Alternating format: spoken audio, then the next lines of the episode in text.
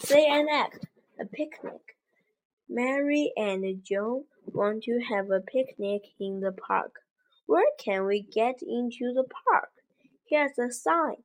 It says entrance. Oh, these flowers are pretty. I want to pick some.